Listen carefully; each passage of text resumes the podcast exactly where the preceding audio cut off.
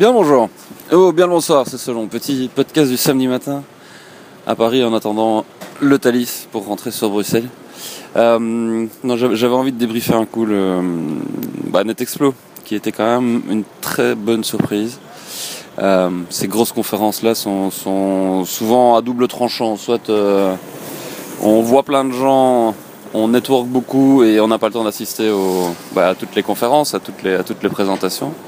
Soit on assiste à toutes les présentations et on est tellement fatigué qu'après on n'a plus le dash de, bah, de networker. Et ben là pour le coup, euh, je, pense que on a réussi à faire un peu des deux et ça c'est plutôt, euh, c'est plutôt gay.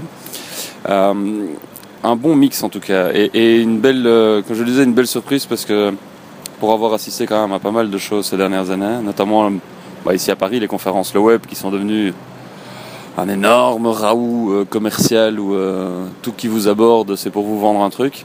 Bah ici, c'était pas le cas. Que du contraire, euh, on a retrouvé un peu un, état d'esprit, je trouve, qui était. c'est sans doute d'ailleurs lié à la nature même de NetExplo, qui est.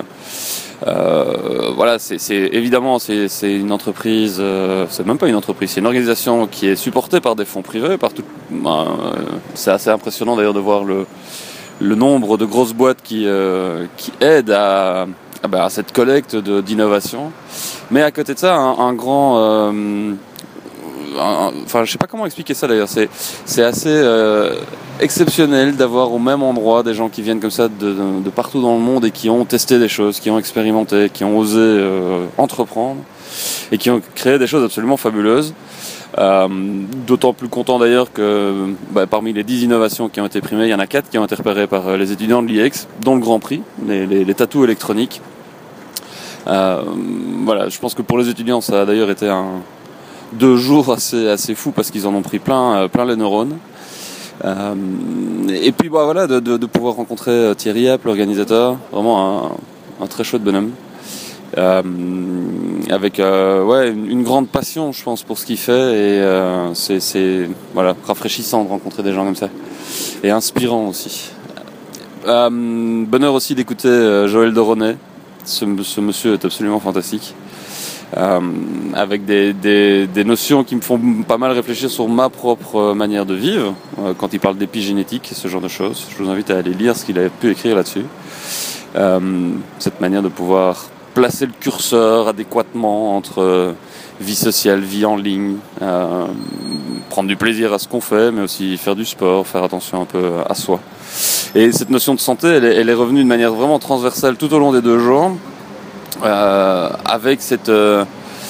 C'est même plus qu'une tendance, c'est un truc qui va nous, imprégner de plus en plus, c'est le, numérique qui rentre à l'intérieur de nos corps, voilà, pour le bien ou pour le mal d'ailleurs, parce que ça, ça reste encore évidemment à définir. Ce sont des outils, et comme tous les outils, ben, on peut en faire le meilleur comme le pire, mais les, le Grand Prix d'ailleurs euh, va exactement dans cette voie-là. Les, les tatous électroniques sont absolument géniaux.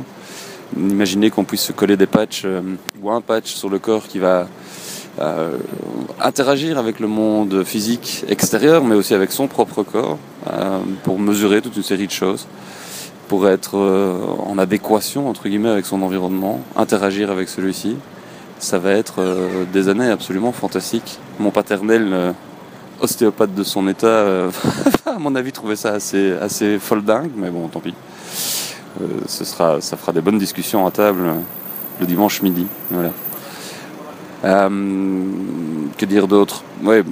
J'ai passé 4 jours là ici à Paris qui étaient très très riches avec Francis Pisani entre autres ravi d'avoir pu euh, rencontrer ces étudiants aussi à Sciences Po. Euh, après le cours que moi je donne le mardi, bah, j'en ai retrouvé certains d'ailleurs dans le cours du mercredi chez Francis. Euh, ces étudiants sont incroyablement challengeants.